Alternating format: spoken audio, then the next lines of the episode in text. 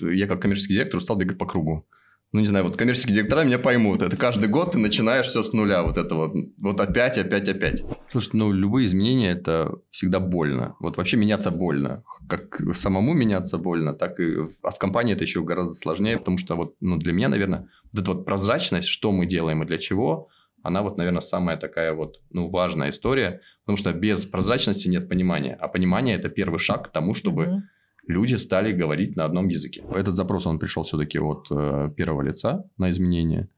Ну, вопрос, конечно, ну, то, что наши потребители меняются, и поэтому мы тоже должны меняться.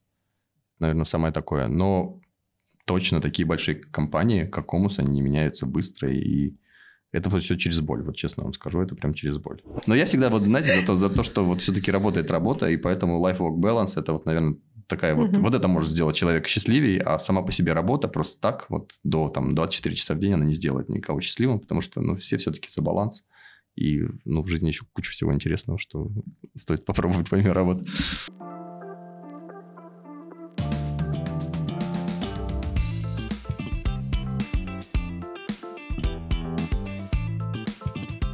Рад всех приветствовать на подкасте «Сделано». С вами его ведущий Мякин Андрей. И Виолетта Минина. А подкаст «Сделано» создан агентством SIS Group при поддержке международной логистической компании СДЭК. Мы живем в среду, в которой все быстро меняется, в которой необходима трансформация, в которой необходима омниканальность. И даже для таких э, крупных и давно находящихся, может, даже и формирующих рынок компаний, как Комус. А в гостях у нас сегодня Иван Крутько, директор по цифровой трансформации компании Комус. Да, у меня, Иван... у меня на самом деле было много тоже должностей. На самом деле, вот та должность, которая сейчас есть, директор по цифровой трансформации, э, это новая должность в компании в целом. Это вот как раз история, то, что ну, идут постоянные изменения, и нужно, чтобы структура постоянно у вас соответствовала тем внешним вызовам, которые идут. А до этого я тоже был три года коммерческим директором компании Комус. Поэтому, ну, вот, собственно говоря, просто у меня была роль CDTO, то есть это Chief Digital Transformation Officer. То есть должность была коммерчески, но при этом я отвечал за изменения. Как у вас все сложно. Иван, а как к такому прийти-то можно было? Слушайте, Какой ну, карьерный путь? Здесь, знаете, здесь всегда история, наверное, еще внутреннего вызова, потому что вот я как коммерческий директор устал бегать по кругу ну, не знаю, вот коммерческие директора меня поймут. Это каждый год ты начинаешь все с нуля. Вот это вот. Вот опять, опять, опять. И захотелось, ну, что-то какой-то более-менее индивидуальной работы. И вот как раз работа на стыке IT и коммерции, бизнеса, это, мне кажется, вот сейчас прям то, что вот нужно, потому что очень сложно как э, найти общий язык то, что называется common language э, с IT-подразделением. Ну, как правило, одни говорят о том, что те не то заказали, эти не то сделали, и вот это начинается вот эта история, кто прав, кто виноват. Поэтому вот у нас в компании как раз есть такой тренд, что мы создали направление, которое как раз объединяет, с одной стороны, IT-разработку, с другой стороны, бизнес-постановку, для того, чтобы идти быстрее и как раз э, делать изменения ну, технологически быстрее и лучше. Иван, а скажи, да-да, я первый. Э, Иван, на одном из подкастов задавали вопрос, э, цифровая трансформация – это процесс или продукт? Как считаешь? А, ну, смотри, как к нему отнестись. Ну, Для айтишников это, как правило, процесс. Ну, а бизнес всегда хочет какой-то продукт. Есть конец? Или это просто состояние, в которое должна прийти каждая компания в рейтинге топ-100 в своей нише, и в этом состоянии бесконечно жить? Слушайте, я вот всегда качаю тему, вот с точки зрения вообще, когда люди говорят про цифровую трансформацию, мало кто понимает, что вкладывается вообще в этот цен, э, термин. Потому что, ну, можно говорить про цифровую трансформацию, можно говорить про цифровизацию, а можно говорить про автоматизацию. Вот для меня цифровая трансформация – это когда ты меняешь бизнес-модель. Ну, приведу пример. Вот Комус, он всегда работает в модели э, прямых продаж торговые представители, которые ходят по территории и делают там офер, коммерческие предложения. Вот условно, если бы завтра Комус решил стать э, платформой, ну, и зарабатывать не на э, продаже товаров, а на транзакциях, вот это для меня была бы цифровая трансформация. Потому что, ну, это вот прям изменение бизнес-модели. Вот это цифровая трансформация. Если мы говорим, что, например, мы меняем э, процессы и начинаем принимать решения на основании данных, цифр, потому что у нас до сих пор действует э, очень сильная экспертная оценка, кто громче кричит, тот и прав. Но мы, все, мы переходим на то, чтобы работать с датой, с информацией. Вот если мы говорим про цифровизацию, то это все-таки принятие решений на основании данных, которые мы собираем, там, э, которые мы одинаково понимаем с точки зрения функций и структур. Потому что до сих пор, да, ну, я знаю, что это у многих компаний есть проблема, что одни мерят по одним метрикам, другие по другим. А особ- особенно, когда дело касается там клиентского пути, CGM, то это вообще вот песня. Исходя из, из ощущений, да? Да, ну вот, да, когда ты все-таки опираешься на метрики, смотришь, как эти тренды работаешь, можешь их оцифровать, вот для меня это уже цифровизация.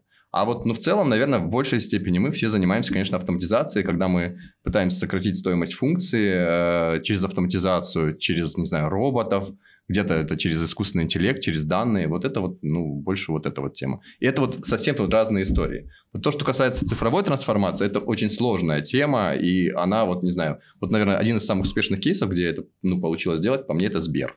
Только хотел сказать, есть на рынке больше одного примера цифровой трансформации в России. Вот один я точно знаю. Вот остальные, они, наверное, вот... Ну, есть э, на международном рынке, да, ну, то, что делал в свое время, ну, Amazon, да, это вот, вот это тоже цифровая трансформация. Вот то, когда меняется вообще бизнес-модель, ну, для меня это вот очень глобальная тема. А когда ты все-таки работаешь в своей текущей модели и э, работаешь в большей степени ну, вот, наверное, это все-таки цифровизация, автоматизация, вот, наверное, это вот в большей степени такая история. Ну, не знаю, не уверена, потому что все-таки Комус, он тоже претерпевал разные изменения, и я помню то время, когда Комус а, стал из каталожной торговли интернет-магазином, потом из интернет-магазина Комус стал а, чуть ли не маркетплейсом, а, или память меня подводит? Слушайте, действительно, путь был такой, ну, непростой. Ну, первый, наверное, вызов и вообще история, которой я занимался еще на должности коммерческого директора, это когда, ну, изначально комнат всегда ассоциируются ручки-ластики. Прям, кого не спроси, очень сильно устойчивый бренд. Э, вот мы как раз э, затеяли стратегию, когда мы переходим от товаров для офиса к товарам для э, бизнеса. Что это значит? Мы сказали, что мы хотим быть экспертами в хорике, хотим быть экспертами в образовании, хотим быть э, экспертами в ритейле и в производствах. Ну, сейчас пищевых. И вот именно туда поставлять товары непрерывности бизнеса. Потому что понятно, что с точки зрения диджитализации сокращается потребление форматной бумаги, и ручек, и всего-всего, что нужно, необходимо в офисе. Поэтому, конечно, мы вот идем больше в сторону товаров непрерывности. Это, не знаю, стрейч-пленка, это продукты питания. На самом деле, если посмотреть, что росло в прошлом году больше всего, это продукты питания, как неудивительно, B2B в том числе. Вот, поэтому вот именно те товары, которые позволяют обеспечить стабильный денежный поток. Если говорить вот о диверсификации бизнеса, ну, на самом деле, я думаю, что многие, кто нас слушает э, и так или иначе попадает в офис, они понимают, там, что действительно очень сильно изменилась корзина в офисе от канцтоваров, в сторону того, что нужно для кофе-поинта, фруктиков, в том числе, насколько я понимаю, это организации праздников тоже на вас. Вот насколько диверсификация бизнеса дается э, легко или просто? Ну, то есть открыть целое новое направление продукта, это же ну, перестроить все. Склад, закупку, способ доставки, возможно, даже новый нужен ЛПР, который принимает решение, угу. это не тот же. Вот э, расскажи об этом. Слушай, ну, любые изменения – это всегда больно. Вот вообще меняться больно. Как самому меняться больно, так и а в компании это еще гораздо сложнее, потому что ну, ты должен коллективы менять. Махаю. Вот, поэтому вот с точки зрения, конечно, это непросто, но всегда, знаете, как важно выделить вот эту команду, вот чтобы вот все-таки разделить change и run. Вот у нас вот как раз сейчас мы пришли к тому, что нужно разделять эти команды, и вот те, кто занимается change, и те, кто э, работает над операционной эффективностью, это разные люди и разные компетенции. Это вот, наверное, принципиально то, к чему пришли вот методом и практикой. Потому что раньше мы пытались это соединить в одном человеке, который должен, ну, не знаю, как, наверное, свободное от работы время, сейчас это там как смотрится немножко смешно, да, но заниматься еще чинджом, потому что всегда а, рановая функция, операционный показатель, они у тебя будут утягивать а, твой рабочий день, э, ну и понятно, что change будет всегда страдать. А когда разделяешь эту функцию и change становится постоянной компетенцией, то это как раз позволяет двигаться быстрее. Ну, то есть вы сформировали некий институт э, там, продукт-оунеров, правильно или нет? Ну, то есть кто, кто такие люди, которые занимаются ченджем? Ченджем, ну, у нас, наверное, это целая группа, которая занимается цифровой трансформацией. Мы тоже называем цифровой трансформацией, потому что у нас э, идет сейчас перевнедрение core-систем. Э, мы по-прежнему работаем на SAP-продуктах, э, несмотря ни на что, и продолжаем их внедрять. Это первая история. А вторая история – это то, что мы сейчас делаем с точки зрения клиента и клиентского пути. У нас есть направление – клиентского опыта. И здесь мы делаем небольшие доработки именно э, ну, в IT-направлении. То есть, это сайт, mm-hmm. это а, обслуживание, все, что касается обслуживания. И вот здесь у нас как раз работает, мы называем это турбокоманды. Но это вот больше такие вот структуры agile, которые э, с циклом 3-6 месяцев выдают э, новую функциональность, новые фичи для работы клиента. У меня как раз а, немножко возвращаясь на пару вопросов назад, ну, мы там перестроим да, концепт. А, у меня вопрос к нашим слушателям и зрителям. А для вас а, Комус является по-прежнему поставщиком констоваров для офиса? Или вы воспринимаете Комус как-то иначе? А возвращаясь к трансформации, которая произошла а, с тобой, Иван, хочу уточнить. А, скажи, пожалуйста, вот ты раньше был королем внутри Комуса, ну, коммерческий директор, это такая позиция, да, да, крутая должность. Дальше ты переходишь а, в директора по цифровой трансформации, а это все-таки такая позиция и должность, она очень стрессовая, потому что ты должен много разных групп, э, функций убедить в том, что эти изменения необходимы. И часто они затрагивают позиции людей, часто они затрагивают зоны ответственности, это перекройка процессов, это все очень стрессово. Вот как тебе персонально удалось э, вот эту трансформацию пройти? Сложный вопрос. Ну, поделюсь опытом. Ну, первая история, на самом деле, э, ну, вот и вызов, наверное, который был, э, то, что э, когда ты являешься коммерческим директором с функцией или ролью CTO, это круто, потому что у тебя всегда есть твой же ресурс, и у тебя работают административные связи. Потому что, ну вот, наверное, в нашей культуре, культуре комус, административные функции, они всегда работают лучше, чем функциональные. И каждый, а, ну, а на самом деле, если мы посмотрим любую IT-компанию, mm-hmm. там, конечно, функци... Э, функциональные связи, они гораздо сильнее, и это как mm-hmm. раз позволяет двигаться быстрее. Поэтому моя основная задача как раз была вот как-то настроить вот эти функциональные связи, объединить кросс-команды для того, чтобы мы э, работали на общую цель. А, ну вот, да, это прям вот изменение, когда ты уже не можешь сказать «сделай», а ты начинаешь заниматься, э, э, становишься таким проповедником, да. рассказываешь, как это все вот должно красиво работать, как это должно, какая, какую пользу получит та или иная функция и так далее. Это вообще ну, изменение и поведения, и манеры, и культуры, и ну, позиционирование себя. Поэтому мы вот как раз там и стали развивать прямой канал коммуникации, там в виде телеграм-канала, э, стали делать демо-дни, когда мы рассказываем о том, что делает наша технологическая команда, потому что вот ну, для меня, наверное, вот эта вот прозрачность, что мы делаем и для чего – она вот, наверное, самая такая вот, ну, важная история, потому что без прозрачности нет понимания, а понимание – это первый шаг к тому, чтобы mm-hmm. люди стали говорить на одном языке. Вот у меня тут вопрос. Знаю несколько кейсов, когда формируются там CGM-команды, турбо-команды, как ты сказал.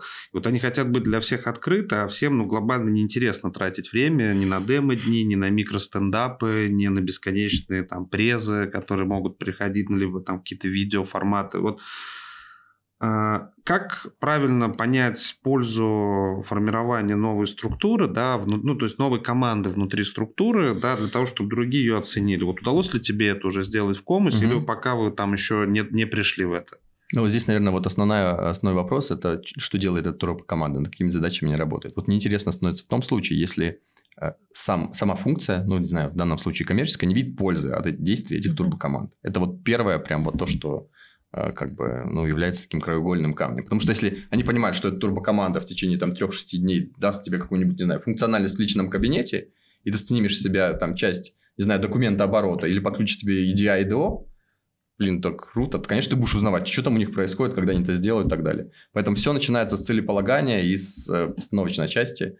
То есть вот мы, например, у себя там постоянно э, э координируем бэклог, который делает турбокоманда, и прямо его постоянно Э, мэпим с точки зрения э, стейкхолдера. То есть мы приходим и говорим, вот смотрите, мы вот это сделаем, это сделаем тогда-то. Вот ты видишь вот это вот ценность в этом, что нужно туда добавить. То есть это вот постоянно вот такой диалог с бизнесом, потому что э, вот здесь нельзя разделять, потому что э, э, эффективность ну, бизнеса в данном случае, а в текущем моменте особенно зависит от движения в технологической команде. А, прям крутая тема, потому что, ну, опять же, повторюсь, сейчас практически 80% рынка, ну, по крайней мере, e-commerce занимаются тем же самым, причем во всех э, цепочке его участников, да, селлеры, логисты, фулфилменты, рекламные агентства и так далее. Вот э, скажи, как э, ты считаешь правильным настраивать историю все-таки технологичная команда хочет быть лидером, который тащит за собой компанию, или они, или это должно быть скорее э, центр компетенции, который быстро реализует там понятные хотелки, оцифрованные бизнесом, или это и так и так, но в какой пропорции? Угу. Ну у меня, наверное, вот все-таки я склоняюсь к тому, чтобы все-таки команда ну, Турбо, она была продуктовой, а продуктовая команда, она всегда, по сути, инициирует изменения, потому что, ну, бизнес, когда он работает в рамках определенного цикла, у него все равно появляются шоры. И редко кто из операционки может сказать, как нужно делать. Он все равно будет делать какие-то, ну, или предлагать какие-то небольшие изменения, но посмотреть шире не сможет. Поэтому как раз вот роль продукта здесь основная, и как раз продукт должен занять лидерскую позицию не бизнес, который занимается операционными всякими историями, а продукт должен прийти и сказать, я лидер, я отвечаю за это за все. И взять на себя вот эту роль э, интегратора. Какой у него срок ответственности, когда можно отрубить руку или голову? Ну, не знаю, человек, смотря компания... какая у вас культура, и Нет, допускаете я... ли вы, что человек имеет право на ошибку? Сколько раз он может ошибиться? Слушайте, я вообще считаю, что э, норм ошибаться. Э, объясню почему. Потому что э, мы сейчас вот вообще живем в условиях эксперимента, потому что вот управление через данные, ну, с учетом наших трендов, не знаю, по клиентской базе, по вообще по внешним. У нас сейчас внешний рынок, он определяет, его очень сложно спрогнозировать, исходя из предыдущих трендов.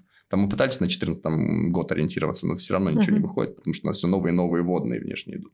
Поэтому сейчас время, по мне, экспериментов. Как личных, так и компанейских. И насколько компания может запустить эти эксперименты, себе финансово это позволить, и протестировать гипотезы на практике. Вот, а ну, а если ты начинаешь тестировать, понятно, что у тебя все равно там из этих, не знаю, 8, 10, 15 проектов 3-4 пойдут в корзину. И кто-то должен вот эти лидировать и, соответственно, вот, вот вот эти вот, условно, факапы делать. Поэтому вот без этого никак. То есть я считаю, что человек имеет право на ошибку, и менеджер имеет право на ошибку. И э, вопрос просто, чтобы у тебя из вот этого пула были удачные проекты, которые потом вытянут твою компанию дальше. Я могу три разных э, отрасли привести в, э, в качестве примера. Первая отрасль это инвестиционная, да, там э, один успешный проект покрывает 10 неуспешных. А, если мы говорим про телевидение, Netflix говорит, что снимайте, снимайте, снимайте, что-нибудь да выстрелит. Ну и такая же история, если мы говорим про песни, вот э, можно сделать там, не знаю, 300 неудачных песен, но одна э, оставит тебя в истории как э, автора хита. Вот в целом, мне кажется, можно где-то к бизнесу применимо э, взять и выделить какое-то правило. Но один к пяти, мне кажется, нормально. Да, безусловно. А, немножко о цифрах, да, чтобы погрузить э, в масштабы компании наших слушателей. Ты можешь сказать, сколько сейчас э, офисов, сколько новых продуктов, э, какая доля рынка может быть Комуса, на каком рынке? Не знаю, я точно могу сказать, что Комус до сих пор остается маркет-лидер, то есть с точки зрения ну, вот, офисного сегмента, и мы сейчас выходим в новые отрасли, в новые товарные группы. А, с точки зрения офисов, у нас полторы тысячи торговых представителей, которые вот каждый день выходят и работают на сегменте, но уже 89% заказов, а, они идут через интернет-магазин. Ну, интернет-магазин в нашем кейсе – это как раз канал обслуживания. Ну, в день мы грузим порядка 40 тысяч заказов. 40 тысяч это заказов вот, Да, общий такой вот поток. То есть, в принципе, масштаб такой, который вот позволяет. И миллионы SKU? 120 тысяч. 120 тысяч. А, ну, то есть, большой масштаб, да, компания на рынке более 20 лет, да? Ну да, да. С 91-го, вот, наверное, что-то такое. Ну да, 20... Я в компании 20 лет 30, работаю. 30, работаю. Уже, уже 30 работаю. Да. Уже 33. 30, 33 года, да. То есть понятно, что чем старше компания, тем, как ты говоришь, сильнее административные связи, тем появляется такая там ороговелость, закостенелость. Что ну, то есть, вот как э, пришли к тому, что нужно вот все сейчас взять и начать меняться? Слушай, ну это всегда воля собственника первого лица, потому что если э, ну, изменения не поддерживает первое лицо, то ничего не будет. Хоть там, не знаю, что угодно делай, хоть сальто делай. Mm-hmm. Не будет ничего. Поэтому этот запрос, он пришел все-таки от э, первого лица на изменения. Ну, вопрос, конечно, ну, то, что наши потребители меняются, и поэтому мы тоже должны меняться. Наверное, самое такое. Но точно такие большие компании, как Комус, они не меняются быстро, и это все через боль. Вот честно вам скажу, это прям через боль. Идет. Первый раз звучит, да, там это изменение через боль, а как же там счастье, как же удовольствие от изменений? То есть, Не, все ну, то, что проповедует Кайфово сейчас, делать там... изменения, это что же здорово. То есть, ну вот смотрите, наверное, в любой компании должен быть э, дизраптор, ну потому что как ты, ты не можешь взять mm-hmm. что-то поменять, не сломав. А в данном случае ты все равно э, раскачиваешь структуру, потому что если структура, как в, ну, в классическом типе, э, нормально работала и воспроизводила продукт, когда начинаешь что-то менять, ты начинаешь эту структуру расшатывать.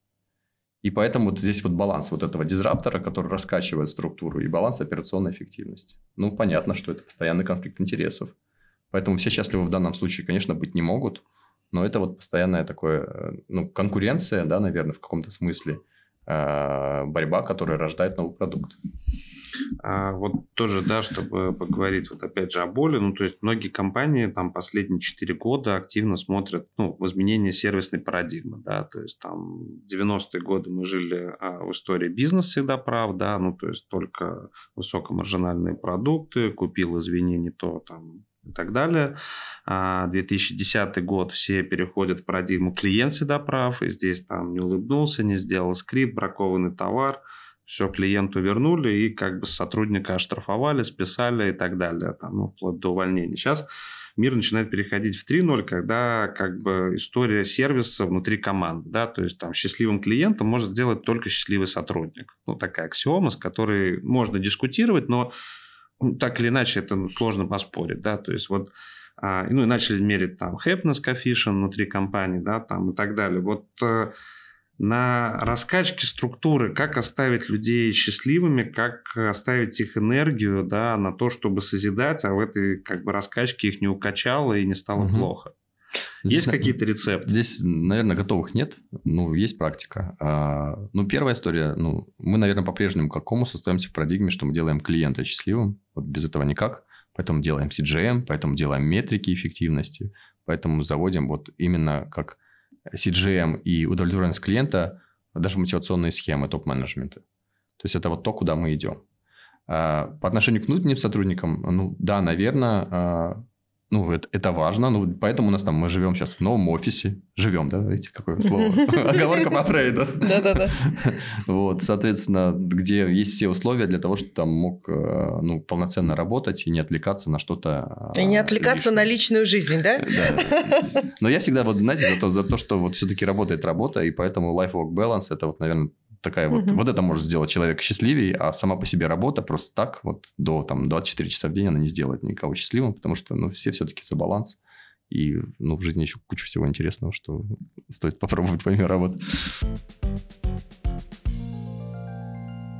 А у меня вот вопрос, э, возвращаясь к клиентам. А, у вас все-таки больше доля B2B клиентов или а, достаточно значимая доля B2C клиентов? 98% это B2B, потому что Комус это прям чистый B2B э, э, игрок. А B2C у нас порядка 2%, это отдельные проекты.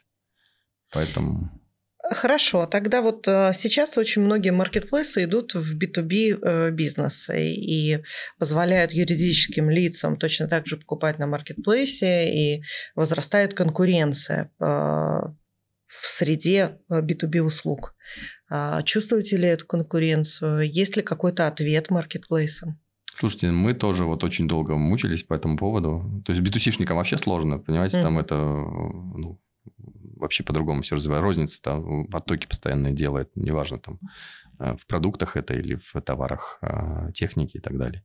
B2B, ну, как бы идет последовательно, э, и здесь у нас идет немного торможения, но мы всегда тоже смотрим за маркетплейсами и очень долго думали вообще, как мы должны к ним относиться, как к конкурентам или как к партнерам.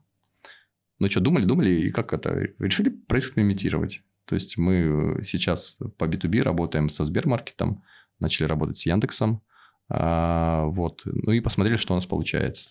То есть пока вот договорились о том, что мы работаем со Сбермаркетом. В качестве он, селлера? А, в качестве селлера. То есть мы поставляем им товары, а, работаем через их витрину и так далее. Посмотрели, какой трафик нам это генерит. Потому что основная была гипотеза следующая, что на текущий момент уже есть сегмент заказчиков, которые э, являются приверженцами э, ну, экосистемы Сбера как такового. И даже если мы там вот что-то будем делать на своей платформе, на своей витрине, но это их не привлечет. Ну, результат следующий получили, что 35% того трафика, который мы получили, он был новым для компании. То есть, у нас даже не было этих клиентов в базе. Там 35, э, это, да, получается, те, которые, ну, перебежчики, которые смотрят за акциями, за товарами и могут закупать либо там, либо здесь.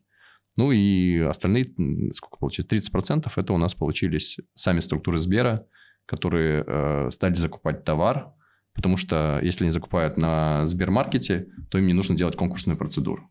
Поэтому вот с точки зрения компании в целом сейчас э, тренд такой, что мы идем по пути, что мы хотим быть ближе к потребителю. Неважно, это marketplace, не знаю, какая-то другая площадка и так далее, что мы вот пытаемся, чтобы наши бренды, наши товары были представлены везде. Ну, это очень мудрое решение, на мой взгляд, потому что а, ты можешь как угодно относиться к конкуренции, но твоя задача быть там, где есть покупатель, и предоставить покупателю свободу выбора и возможности приобрести твой продукт. Кстати, о продуктах. А много ли у вас а, собственных торговых марок? Слушайте, много, и их количество сейчас ну, сильно увеличилось. Э, то есть у нас сейчас уже появились собственные торговые марки и в чае, и кофе. То есть у нас есть такой бренд, как деловой стандарт, который мы развиваем именно в продуктах. То есть доля их э, увеличилась. На текущий момент порядка 45, наверное, процентов уже этого все STM. А какие-нибудь вот э, там, ну, по крайней мере, в Америке эта история активная, да, там последних там трех-четырех лет, это офис под ключ, да, где крупные компании, которые раньше занимались как раз обеспечением офисов, стали готовить под пере, ну, то есть там запуск офиса под ключ. У нас тоже были такие проекты вместе с республикой, думаю, там, ты знаешь, э, есть ли что-то подобное в вашем направлении? Слушайте, мы тестируем услуги. Я вообще думаю, что будущее, вот если мы говорим про рынок B2B, оно э, это не в продажах товаров, в продажах услуг. И услуга, которая вытягивает товарную продажу. Это вот если мы мыслим там на 3-4 uh-huh. шага вперед. Поэтому, конечно, у нас на уровне тестов это есть, но это пока не э, ну, масштабная история. То есть отдельно мы что-то делаем как проект, да, мы это можем делать, но так, чтобы это вот было поставлено уже на поток, и мы научились это сделать, ну, делать круто, такого вот, конечно, нет еще. А что-то вот прям, окей, тоже шаг назад в какую-то базу, да, а как у Комуса с программой лояльности? Ну, у нас отличная программа лояльности.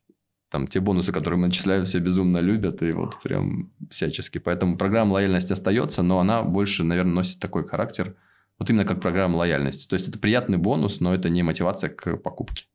Потому что вот, ну, по-разному же можно настраивать программу лояльности. Можно на а, там, привлечение нового трафика настраивать еще так-то. У нас это как вот такой безусловный бонус того, что ты работаешь с компанией. А вот у меня вопрос относительно э, внедрения новых технологий. Все-таки э, Иван у нас директор по цифровизации и трансформации бизнеса, правильно же? А, вот искусственный интеллект активно развивается, безусловно, позволяет человеку выполнять рутинные операции, во многом а, которые связаны с продажами в онлайне, очень быстро. Мы здесь говорим про генерацию контента любого цифрового, а, это и изображения, и текстовые.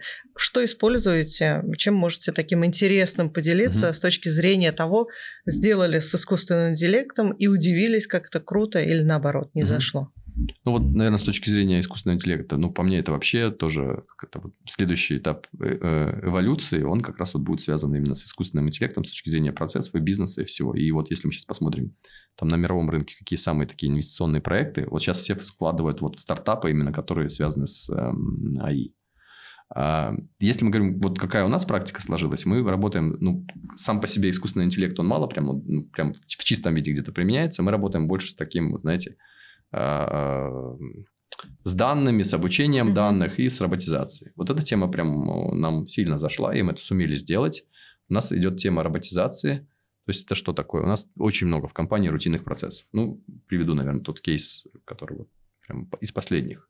То есть, условно, у нас есть общая почта, там, Comus.ru, куда все э, клиенты могут написать ту или иную запросы, там, mm-hmm. претензию. У нас раньше на этих ящиках который вот приходит, для маршрутизации этих ящиков сидело 14 человек. Вот вход 14 человек.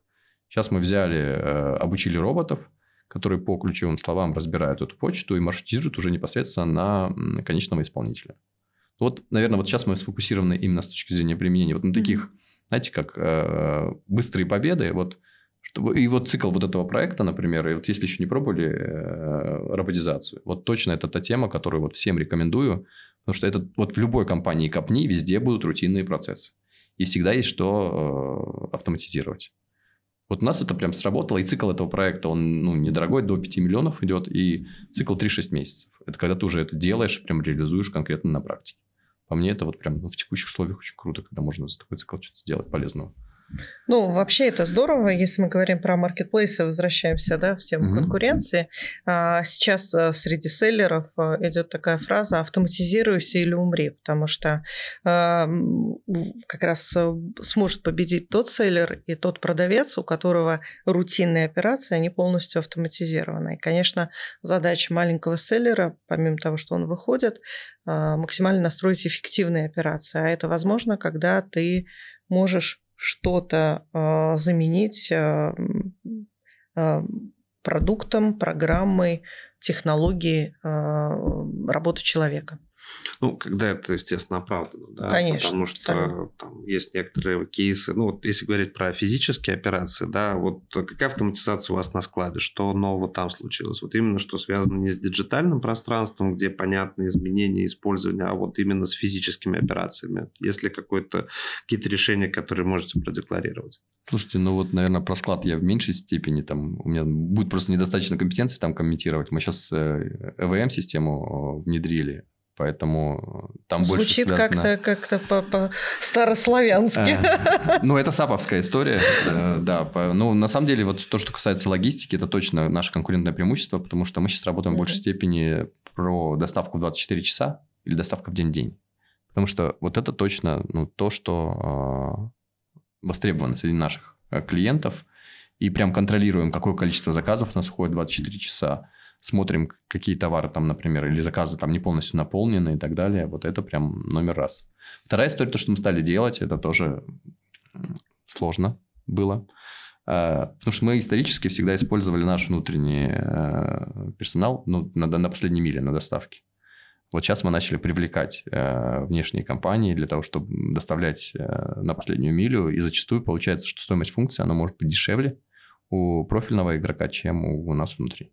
Потому что мы очень сервисные, у нас там, ну, как всегда говорят, э, и машины хорошие, и водители очень вежливые, и так далее, и так далее. Но есть сегмент заказчиков, э, для которых, например, склады, когда мы стали в отрасли выходить, там поставки на производство, там не нужен вот этот сервисный пакет, который предоставляет комус для офисов mm-hmm. исторически, и поэтому здесь мы можем использовать уже типовой э, транспорт, и это повышает, снижает стоимость функции, с одной стороны, и повышает эффективность. Сейчас, ну, на самом деле хорошо, когда получается такая дуальная тема, без потери сервиса, передавая профессиональному игроку эту функцию, да, снижаешь косты внутри там, своей прямой функции. То есть не всегда, мне кажется, взаимосвязано снижение сервиса там, с передачей на аутсорс какой-то услуги. Да. Для них просто могут быть другие стандарты, которые ну, поддерживаются, ну, являются общепринятыми на рынке.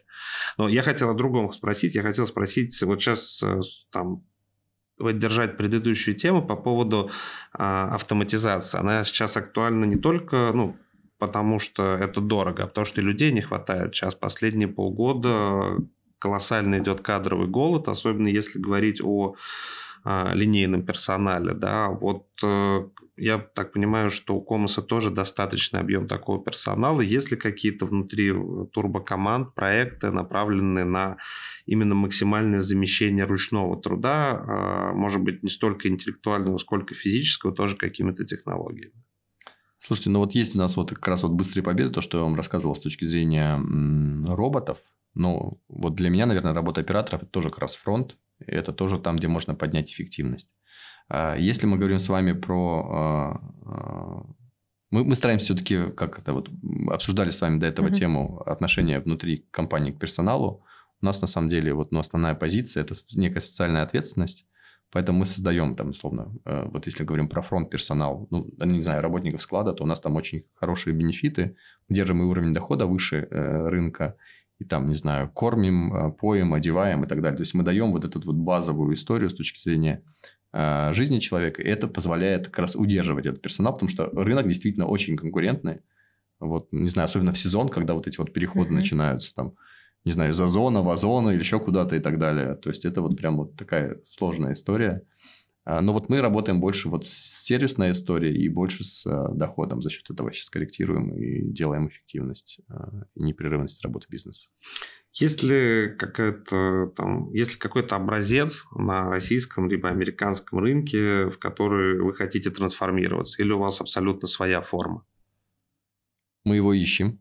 И у нас очень много, ну, тех, кто нас консультирует, ну, для нас это Office Depot Staples. Это, ну, такие мировые игроки с точки зрения того, что они делают, как они делают, как они дифференцируют бизнес. А, вот, ну, мы смотрим, конечно, за вот, вот тем опытом. А, ну, и, конечно, вот то, что я уже говорил, наверное, э, посыл и уход в сторону услуг – это вот, наверное, тот следующий шаг, который когда-то нужно будет сделать.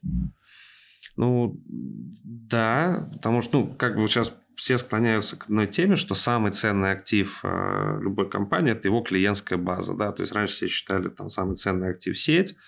Э, вначале, ну, вначале считали производство, потом сеть, э, неважно, розничная, она в первую очередь. Там сейчас база клиентская.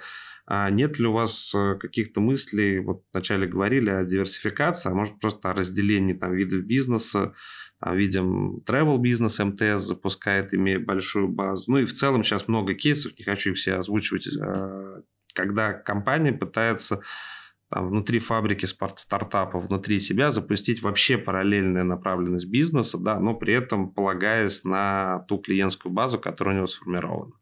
Э, слушайте, идея крутая, но мы, наверное, пока мы тестируем, но пока мы, наверное, культурно и э, с точки зрения IT-архитектуры не готовы вот ну, к таким вот прям стартапом, потому что у нас, говорю, по-прежнему идет внедрение SAP, э, CRM, SAP ERP и SAP Hybris. Это три прям core-системы, поэтому это накладывает э, ограничения на бизнес. Мы тестируем что-то, но вот чтобы масштабно это делали, наверное, такого пока тренда нет. А как вам удается внедрять то, что ушло? Э, ну, эта история как раз э, то, что можно внедрять, то, что ушло, э, потому что у нас осталась история он-прем, это когда у нас оборудование находится внутри компании. Угу. У нас был облачный продукт, как раз который использовали наши торговые представители, вот от него нас отключили в свое время, угу. и мы очень оперативно перешли как раз на он-прем версию. Вот, поэтому вот делаем по-прежнему то, что есть, потому что core системы, и на это уже было положено очень много сил и инвестиций. Поэтому хотелось бы как-то зафиналить, да, чтобы уже прийти к какому-то результату. Но при этом конечно, смотрим и тестируем там какие-то продукты 1С, потому что по-прежнему вот мы не нашли на российском рынке, чтобы был какой-то э, игрок, именно IT-система, которая позволяла бы работать э, с таким количеством транзакций обеспечивать скорость и многострочность заказов. Потому что специфика B2B – это вот эти большие многострочные заказы. Я и... знаю одного такого игрока. Ну все, ну, Озвучу уже. А, это новый продукт а, от как раз от компании Ланит, называется Итога. И мне кажется, вот это как раз ваша история. А, это новый совершенно продукт, который они делали как раз тоже для очень большого другого игрока. Ну, вот надо, да, попробовать потестить, потому что, ну, вот мы больше там с 1С, да, ну, вели диалоги, mm-hmm. но никто не может привести а, положительных кейсов. А, а сколько, сколько строк вот в среднем заказе, вот тоже интересно? Ну, средний, если мы говорим заказ mm-hmm. 35 строк, но основная проблема – это заказы 500 и 1200 строк. Вот эти заказы, которые система не перерабатывает mm-hmm. быстро, и прям вот это наша боль с точки зрения систем. А внутренняя разработка? Внутренняя разработка, ну, компетенции нужно, нужно сама, сама модель у вас микросервисов или все на кору сажается друг ну, друга? Вот э, у нас всегда были core-системы основные, сейчас мы идем по пути микросервисов, но тоже этот процесс, э, в данном случае IT-трансформации, архитектуры, он тоже не быстрый. Мы пока тоже идем больше в тест. В тест. Какой здесь подход применяем? Мы посмотрели, что важно для наших клиентов, где нужно вот эти улучшения быстрее делать. И прежде всего это выводим на микросервисы. Ну, вы же понимаете, любая микросервисная история – это затраты X2. Ну, это я так скромно сказал. С точки зрения людей, с точки зрения инвестиций в систему, с точки зрения подрядчиков. Даже если ты начинаешь свои внутренние компетенции развивать, uh-huh. сейчас же ну, сложно вообще айтишников удержать в рамках одной компании, потому что все смотрят свою стоимость, все хотят многопрофильный опыт и так далее. Поэтому здесь вот больше история ну, вот такого знаете, симбиоза, когда мы и подрядчиков используем, и внутренние компетенции развиваем. Но при этом, конечно, да, у нас есть видение, что мы идем э, в микросервисы, которые важны для наших клиентов. Сейчас сделаю шаг в оценочную такую э, нишу. Да. Скажи, пожалуйста, как ты считаешь, не сильно ли сейчас перегрет рынок IT-кадров? А, если, ну, то есть, на твой взгляд, состояние рынка, оно отражает реальную ситуацию, реальную производительность, реальные компетенции людей, или же сейчас IT-специалист стоит дороже, чем мог бы стоить? Я всегда как коммерсант, если кто-то готов платить, значит, это столько стоит. ну, разные кейсы есть, это точно. А, и разные компетенции есть. Ну, меня вот удивила история, когда мы тоже думали оставаться на, на саповских системах или все-таки искать какого-то русского провайдера. Когда мы стали э, ну, сравнивать стоимость часа, то в какой-то момент у нас, э, например, вот опять вот эта кривая спроса предложения э, сыграла так, что там специалисты 1С стали стоить как специалисты SAP и выше. Потому что спрос на них просто резко возрос, потому что все начали импорт замещать. Все, что только можно, да. Но вот это вот как раз история чисто коммерческая. Ну, тут понятно, что ну, нельзя быстро нарастить эти компетенции, и поэтому ну, где-то мы будем работать с вами со стажерами, да, и получать вот тот продукт, который получаем. Кто там знает, как этот код написали и как его потом переписывать. Это же надо быть вообще экспертом. Окей, ну и, наверное, Иван, в завершение хочется, конечно, там еще узнать о там, твоих прогнозах и трендах на 2024 год, хотя ты так по ним прошелся это роботизация, это переход в максимальный тест гипотез, да, что сейчас там время, в котором нужно все пробовать. Все-таки для слушателей вот какие-то устойчивые, на твой взгляд, темы, насколько они возможны, да, учитывая, как быстро у нас сама конъюнктура и структурные изменения происходят, что ждет в 2024 году рынок B2B? А, на что там enterprise, наверное, комус можно же да, назвать корпорации, вот, сделать основной акцент. Ну и, собственно говоря, а, про именно цифровую трансформацию, куда помимо роботов можно активно смотреть и вкладываться. Слушай, ну, у меня, мне кажется, что следующий период, он также будет периодом а, внутренней эффективности, потому что все равно мы точно будем работать с вами с костами, мы только ну, поступили к этой истории, как бы, но точно всегда вот есть с чем работать и что можно дальше улучшать. Следующий период, он точно нам вот это работа с эффективностью.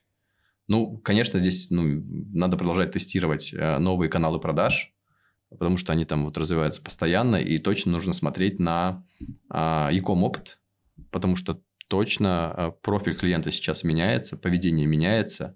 Вот, э, наверное, ту стратегию, которую мы сейчас выбрали, это ну, и позиционируем для клиента то, что мы высвобождаем ваше время от рутины для чего-то более важного. Поэтому вот именно рутинные процессы, высвобождение времени, эффективности – это вот, наверное, тренд э, текущего и следующего года, конца этого года и следующего точно вот это обеспечит как раз конкурентные преимущества. Сервисы, с одной стороны, с другой стороны, внутренняя эффективность. Вот этот баланс. А для клиента? А для клиента сервисы сервисы, онлайн-сервисы. Все, что можно сделать в онлайне, все, что можно перевести в self-сервис а, с точки зрения, когда ты можешь что-то сделать без а, прямого общения, а, то это вот по мне клево, и с этим точно нужно заниматься. Очень интересно было исследование. В России, на самом деле, и в Бразилии очень большое проникновение IT-сервисов ну, именно как self-сервис, когда э, люди не хотят общаться с друг другом, а хотят лучше обратиться к, к технике, которая там сделает за них э, какую-то работу. И начали сравнивать и колерировать, почему вот такая история. То есть считается, что вот IT-сервисы, как раз self-сервисы, они э, проникают в тех общества, где наименьшее доверие между людьми. Поэтому в Европе идет такое торможение, потому что они по-прежнему там предпочитают больше общаться, и степень доверия высокая. А вот у нас вот другой тренд. Э, у нас больше идет переход в онлайне. У нас и Бразилия. Почему две страны определили, которые... Это социологи, это исследование социологов. Это не моя гипотеза. Читал, нет, нет, сто процентов. Может, даже это же исследование читал. И там, как один из ярких примеров, приводилась аналитика тысяча заходящих в лифт респондентов. А в Европе 980 с чем-то здороваются и начинают спрашивать, как твой день. А в России, Бразилии, Аргентине и, по-моему, там была э, Северная Корея, ну просто из-за специфики, они заходят и либо отворачиваются, либо смотрят телефон. Аналогичное количество респондентов не здоровается. То есть проблемы, я, проблемы... Бы, я бы не связывала просто это с сервисами. Мне кажется, это связано первое с технологической доступностью. Ну, то есть проникновение интернета все-таки в Европе, несмотря на то, что там, казалось бы, это развитые страны, которые могут себе позволить а, а, недорогой интернет, он все-таки для них достаточно дорогой. А в России он достаточно доступный. Вот. И вопрос, наверное, с развитостью определенных вещей. Ну, не знаю, что нужно, как связан интернет с общением в лифте, но могу сказать точно, Нет, что... это связано с технологиями, с проникновением технологий, использованием их. Нет. Но э, в Америке, например, там тоже прекрасно доверяют друг другу, но при этом э, минимизируют общение, и поэтому э, есть доверие. Я могу э, оставить курьеру открытую дверь, чтобы он положил мне в холодильник заказ, но при этом я не хочу общаться с курьером. Понимаешь, это вопрос не в том, что э, там ты не открыт, ты просто не хочешь общаться с человеком. Да, вот. вот это вот на самом деле прикольная тема вот с точки зрения, как вот, знаете, как проникновение технологий влияет uh-huh. на социальную среду. Потому что, не знаю, знаете эти все истории про искусственный интеллект и про вот наши эти машины, которые там да. Э, скоро будут э, водить самостоятельно, а где-то уже водят самостоятельно uh-huh. и так далее. Там же куча вопросов возникает с точки зрения э, легитимности дальнейшей. И в законе это никак не регламентировано. Ну, условно, произошел э, инцидент, дорожный uh-huh. инцидент. Кто за это несет ответственность? Разработчик? Тот, кто написал программу к этой машине и так далее. И вот на самом деле, когда мы начинаем вообще касаться вот этой темы искусственного интеллекта, с точки зрения, вот пока мы говорим вроде как операционная история, она ну, вроде отрегулирована. Но как только мы начинаем говорить о том, что искусственный интеллект может быть чем-то большим и самостоятельно принимать решения, то все, мы попадаем с вами уже в такую неизвестность и в такую зону развития с точки зрения законодательства всего-всего, что это вот прям, мне кажется, тоже есть над чем работать и нашим там госзаконодателям, и нам вот с точки зрения мысли и подумать.